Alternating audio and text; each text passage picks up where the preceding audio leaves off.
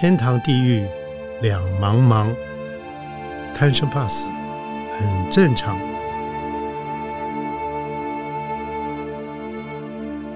欢迎收听由点灯文化基金会所制作的《点灯贪生怕死》节目。天堂地狱两茫茫，贪生怕死很正常。嗯，欢迎各位收听以及收看，呃，我们点灯为各位制作的《贪生怕死》节目，我是主持人张光斗。呃，人从出生开始的第一天开始，就要面对衰的身体的衰衰败跟死亡。可是我们一般人很忌讳，不太愿意去碰它，不愿意去触及它。呃，可是它是存在的哦。呃，现在社会人的寿命越来越长，可是呃，生命的意义不在寿命的长短，而在你如何去过好每一天。所以，呃，现代人应该更具备一个健康的观念，就是如何去健康的面对死亡这一件事情。所以我们才制作了这个节目《贪生怕死》，希望您往后也能够持续的关注。呃，接着下来，我要为各位介绍我们的今天的特别来宾，他是前阳明医学院的院长，也是我们非常敬爱、我们有非常欢喜的好朋友陈维雄医师。陈医师，你好。你好，斗哥，你好，各位呃，这个听众大家好。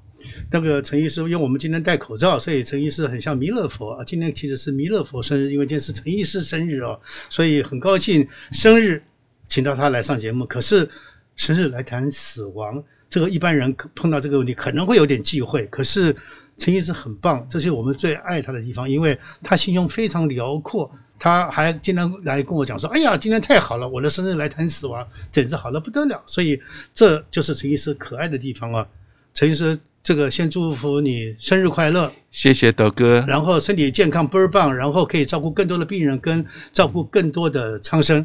嗯，谢谢。先请教你，你在什么情况之下，呃，开始学佛？母亲是怎么带带你开始学佛？然后母亲去年往生的，对不对？是的，然后母亲往生的前后所呈现的瑞相，跟呃当天发生的事情，是不是也能够借这机会跟我们的听众、跟观众朋友们一起来分享？好的，嗯，呃，其实母亲对我一生的影响是很大的。那从小呢，呃，也是跟大部分的啊人家一样，就是。跟着母亲求神拜佛，嗯，然后母亲为了家庭，为了小孩子，啊，也是啊，非常的认真虔诚，所以受到这样子的影响，呃，自自然然对所谓的呃大自然，对一些所所谓。头上三尺有神明等等这些事情，都一直很在成长的过程里面，就是在在深固在我们的心里。嗯嗯嗯。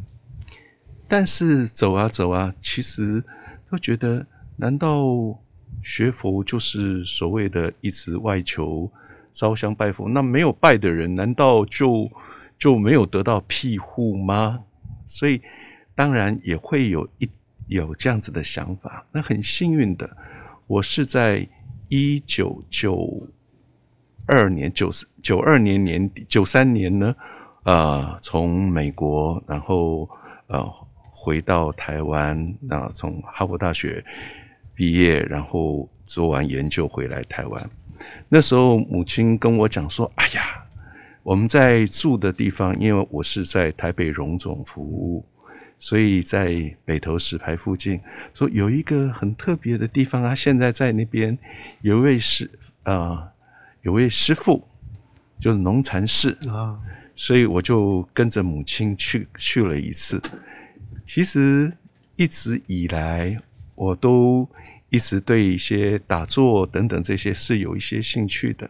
只是都没有这样子的机缘来好好的这个来学习，所以就因缘际会，然后开始参加所谓初阶的禅训班。那时候的，嗯，我自己我记得那时候的小小组的呃带领的老师是果禅法师。嗯嗯嗯，那时候他还好年轻哦，是，所以一路走过来，然后因为地缘的关系，然后跟着呃圣严师傅，觉得哇，好棒哦！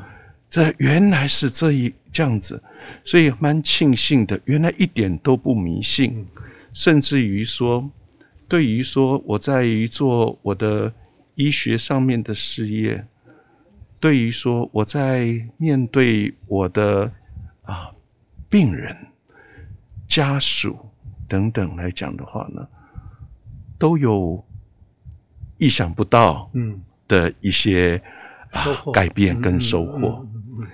所以也在在印证了啊，圣严师父所说的，其实佛法是运用在生活里面的，嗯，是运用在我们的人生，嗯，让我们的社会更好，嗯，首先要让我们自己更好，嗯，所以是这样子的一个因缘，所以啊，跟着我母亲都是非常的感谢。是，那我的母亲呢，在我跟我母亲是非常的啊。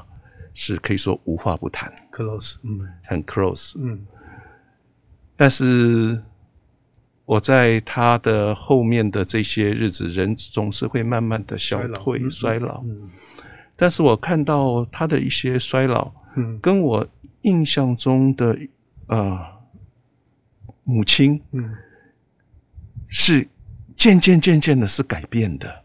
就你原来你印象完全对人越来越。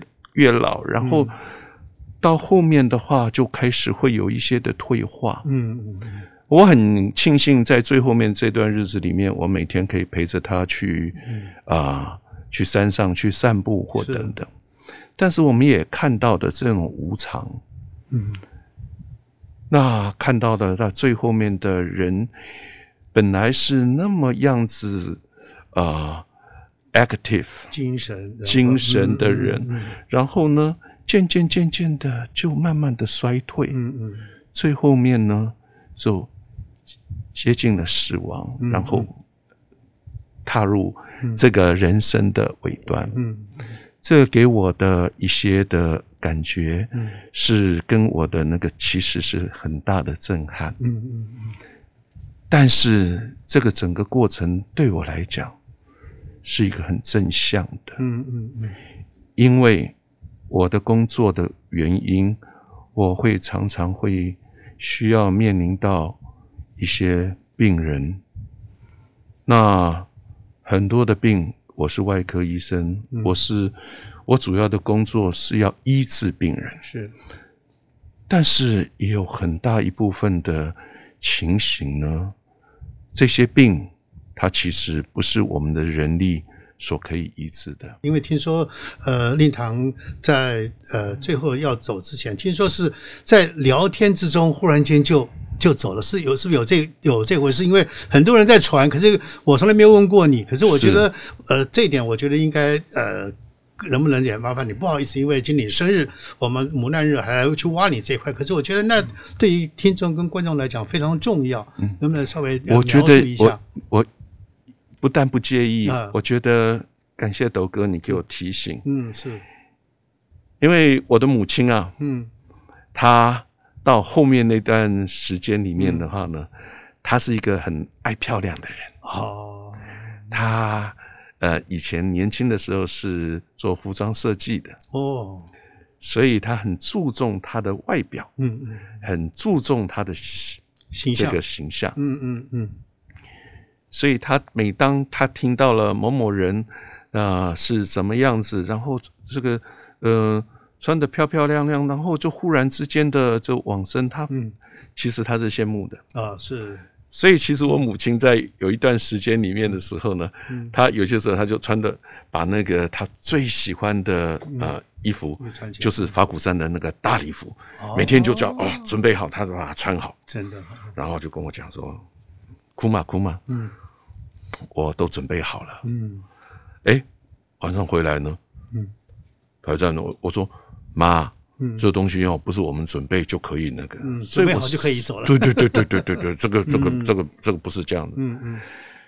所以我也从我母亲那边看到，嗯，很多东西不是你决定的，尤其是不管是生生生的时间、时间、嗯机缘、方式、嗯嗯往生的那些那个，其实嗯，不是我们能够掌握可以掌握的。对的，人非常渺小，没错。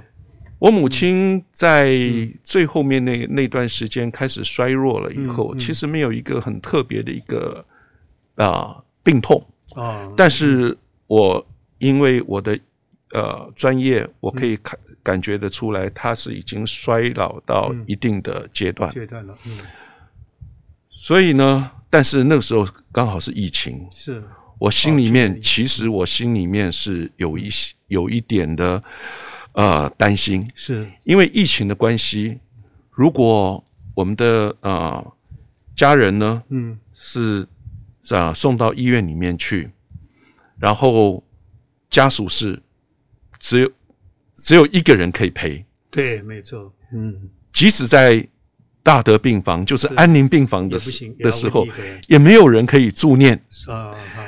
那这个事情又是我母亲非常的。在意的。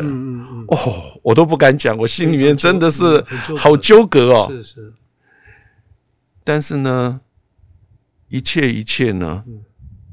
都会有最适当、最好的安排。有有菩萨会安排，真的，嗯嗯，我还记得那天是礼拜天，台风，哦，台风来，台风，嗯。然后下午，我母亲就坐在佛堂那个地方，然后就坐着那地方，那台风呢，嗯。我想说，哇，台风，这个是，就台风在傍晚的时候，嗯。刚好就就离去了，离去了。嗯嗯嗯，我母亲坐在佛堂那边，我忽然我就我的小，我们都没有发现什么异状，嗯。一直到了傍晚的时候，我去看，哎，妈妈怎么头低低的，然后就端坐在那个地方，嗯。哎，不太对，嗯，我一想，他就坐在那地方，就很安详的就就往生了。啊，真是，嗯。一方面的不舍，但是呢，也因为在家里面就是很这样平顺的过去，尤其在佛堂里面，我们也没有去动它。嗯嗯嗯，刚好也是台风过了，过了，嗯。所以的一些的呃，我们的莲友，嗯。然后一些呃一些就是法鼓山的一些呃一些呃职工们。志工法师都来都还得以进来你家，来助念。哇，真是那不然的话，如果是在台风的时候，在医院的时候，即使大家有这个心，也没有办法来来来做。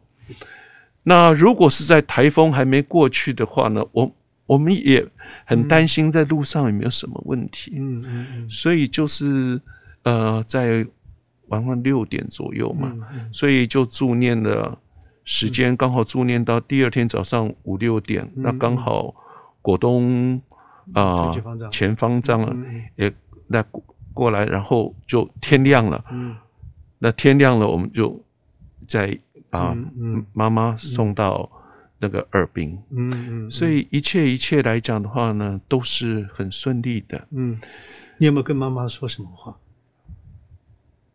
我要跟她讲的话，太多了，都已经都讲了永远都啊讲不完嗯。平常都讲过了，嗯那这个事情让我的感触也是很深，因为呢，我再怎么计算，我再怎么样子的安排，其实是安排不来的。嗯。我本来其实虽然是我的专业是医生，但是我们也很少没有碰到这种生死的这种对问题。尤其是自己亲人，光是说开一个死亡证明，嗯在医院我还蛮熟的，嗯我都会尽量的帮人家来处理。但是在家里听说还不能够自己来开立，嗯，然后听说还说哦，因为我们没有碰过，我们就不知不知道怎么弄，就很会很很多的不安。是但是没想到事情并没有像想象中的一切都是很平顺的，嗯嗯有如神助。嗯啊，那我我个人，我相信这一切的一切都是都是都是有他的安排。嗯，那这个整个事情对我来讲的话呢，更增加了很多的一些的感觉。嗯嗯因为我们在我的职场里面，嗯我们总是会面临到一些的病人后面的这些的啊状况，对，很多病人呃，包括家属他的不安、嗯。他的焦躁、嗯。的不舍，嗯我可以用过比较可以用过来人的嗯那种感觉嗯。来，不是安慰他们，嗯。来鼓励他们，嗯。然后呢，来引导他们，嗯嗯包括对病人，嗯。我有这样子的心的时候，病人会跟会，他会跟我讲说，嗯。陈医师，我知道，但是我很害怕、欸。嗯嗯我说不要怕，嗯。害怕是正常嗯的，嗯但是尊重，我最尊重他的每一个人嗯。他的宗教的信仰，嗯嗯，因为人在那个时候都是无助的。是没错，如果他是在基督教的这样子成长的那个背景嗯。的话，我会很虔诚的来跟他一起，我说我们一起祷告。哦，真好，嗯。如果他是在佛教嗯这方面来讲的话呢，我也是会让他能够安心。嗯，是，哦。我们除了药物方面能够尽量减减少他的痛苦，嗯。每一个人都必须要经过这个阶段。是，嗯嗯。但是除了肉体上的苦以外，嗯。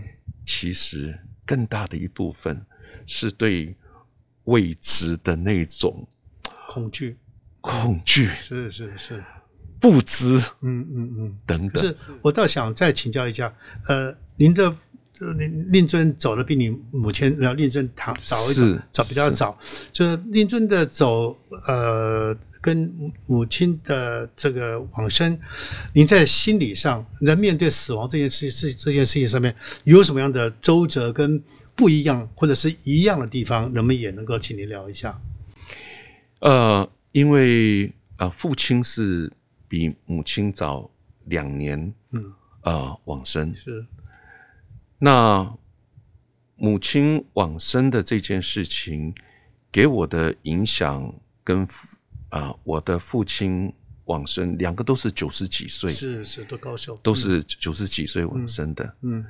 那后面来讲，人到后面都开始会有一点就是退化，是，而身体的机能，车子用了九十几年，对对对，都很辛苦的。没错没错，嗯。但是因为父亲走的时候，嗯。还有母亲要照顾，啊，嗯。更还要花更多一些的嗯力气、心思，嗯。怎么样子不要让他接这样子难过母亲难过，嗯而且呢，呃，很平顺的这样子的变化，不要让它影响更大。是是。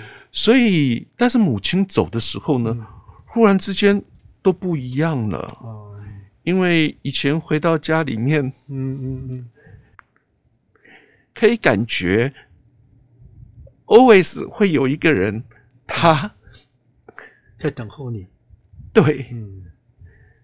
但是在开始的一些时间里面，你会觉得空掉了。嗯，就是父亲走的时候，您还要强忍着悲伤，然后要反而去关注母亲。可是母亲一旦母亲也走了，那一刹那就有真的有有一下整个人就空掉了，因为呃本来回家有一个人可以守候你的，可是那个守候人不在了。我想那种空洞，我可以完全可以理解啊。但是哈、嗯我觉得那个时候是让我们能够更加的成长，嗯。更加的能够很成熟的面对嗯。人生，嗯。面对生命，嗯嗯，必须要经过的这样子的一个过程。是嗯，就是要进入高级班。高级班，嗯嗯。你如果没有那样子的空洞，嗯。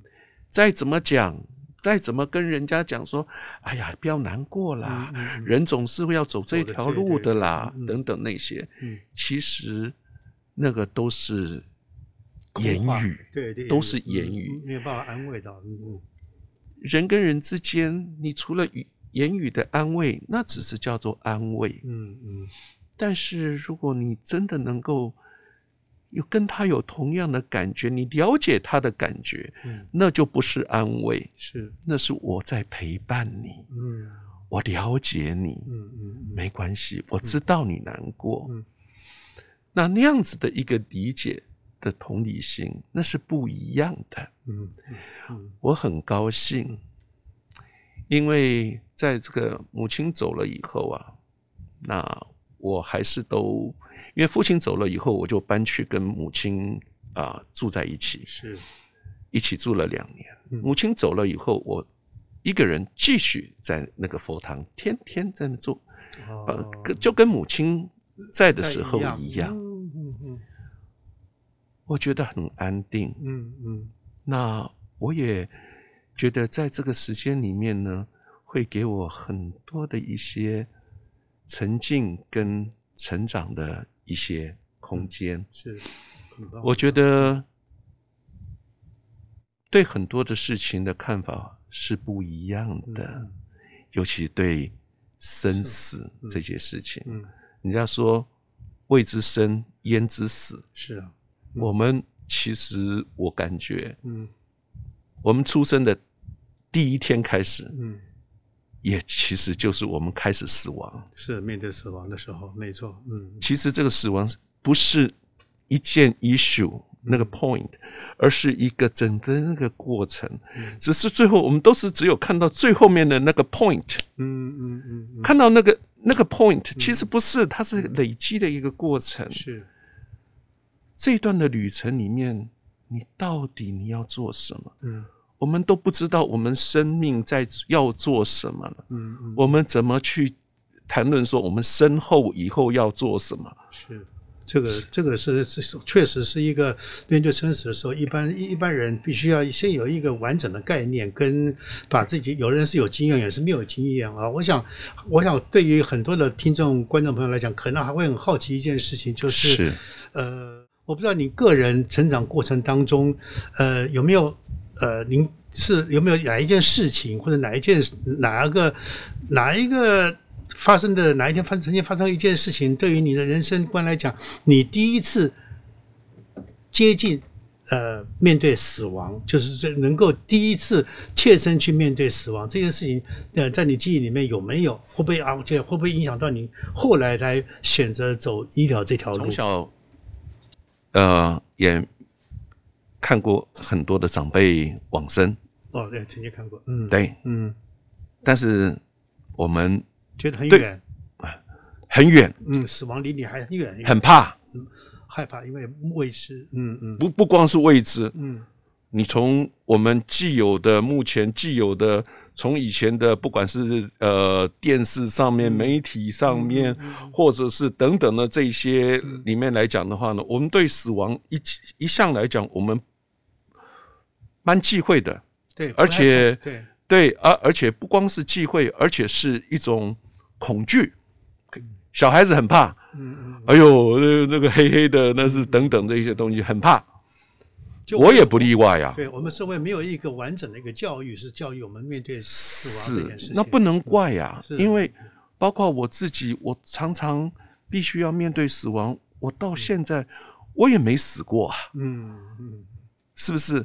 那已经有经验的人，他不会来跟你讲，而且每一个人的经验事实上是不一样哎、是是，我看了很多哎、嗯有些人是很平顺嗯，哦，那他很平顺，那那是不是别人也要那个？没有哎、有人就不是，有些人是很辛苦的哎、嗯嗯哦，那每个人是不一样的。嗯嗯，那为什么会有这些不一样？因为他生病不一样，是吗？嗯我觉得不是不，是嗯。同样的病嗯，但是它的过程不一样哎、嗯。有些人砰就没有了，嗯。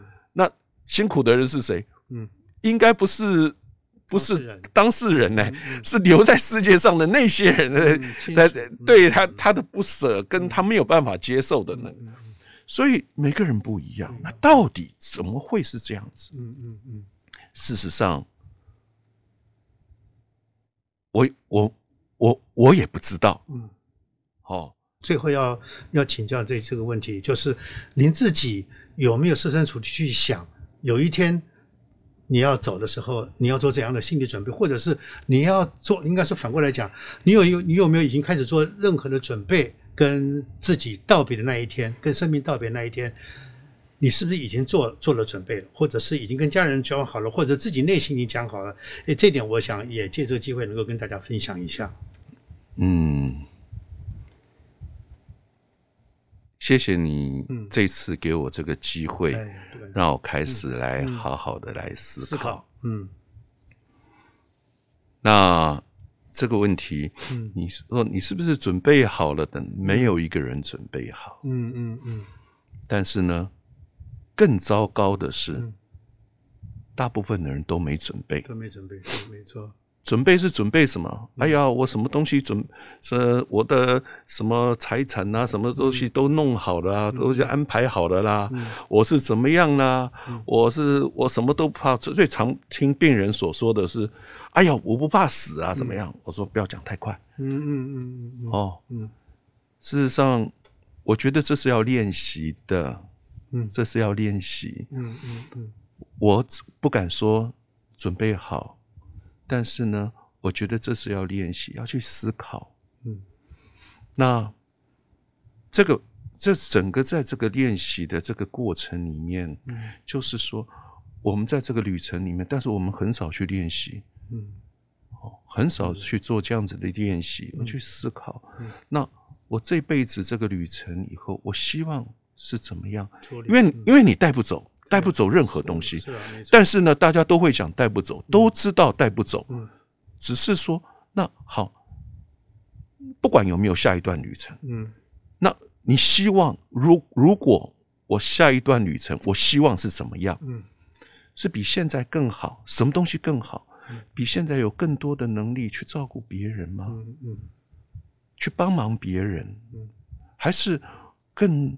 好的智慧，不要再像这辈子一样走走很多冤枉路，嗯嗯嗯，或等等这些，那就那那你现在就要开始练习呀，嗯，不是说下辈子，那你下辈子你你都不知道，对，不知道嘛，甚至有没有下辈子也不知道，没有不知道为什么？因为因为知因为知道的人都都不不会跟你讲了嘛，嗯嗯嗯嗯，但是至少以我的自己的宗教观。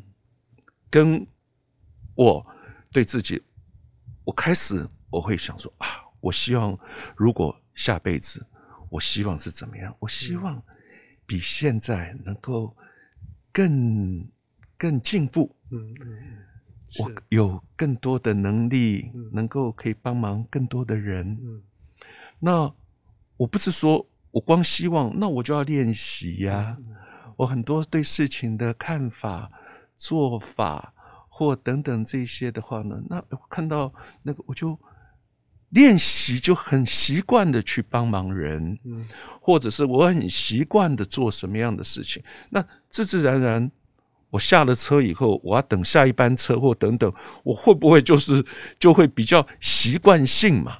习惯性就会会这样去做，我不知道，我不知道，因为我。我我我我我还没有下车嘛，哈啊，可能这次还没下车，所以我不知道。但是最少我我只知道一件事：我这样子在做练习的时候，至少在我这班车里面，我过得比较快乐。嗯嗯，那很奇怪的，很多事情会有一些很奇怪的化学变化。嗯，包括我跟。我的职场的一些病人，嗯，我跟我的病人的家属，甚至接触的人，我看他们不一样，那感觉不一样，哎，颜色不一样了，嗯比较温暖的颜色了，自自然然，我看人家的颜色不一样，温度不一样，人家反过来的温度也不一样，世界不一样了。所以未知生焉知死？嗯，后面我不知道。嗯，但是我至少我在做这样子的练习的时候，现在就对我，我是觉得对我就有帮忙哎。是。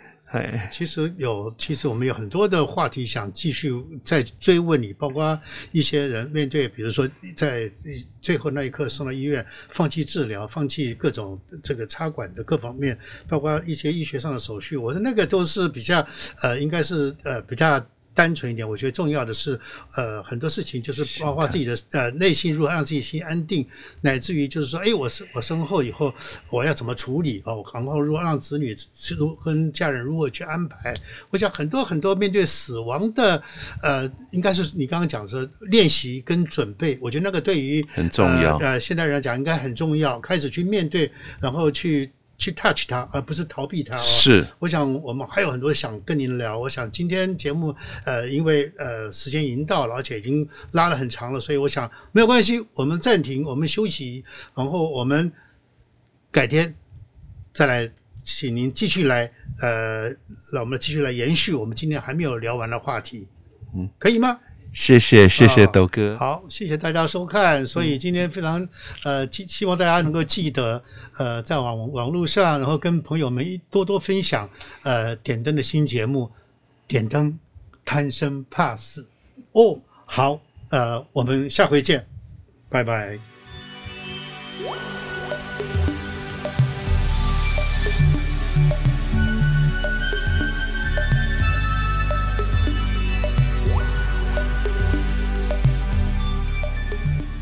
陈伟雄，陈医师，我认识他几十年了，可是我从来也没有机会像我们虽然喝过茶聊过天，可是像今天这样正经八百的聊过那么多的面对生死的过程里面，尤其我他谈到母亲的时候，他的眼眶中晃晃眼泪，然后眼泪滴下来，他不会去分身去拿卫生纸擦眼泪，而是他继续把他心中想要讲的话说出来。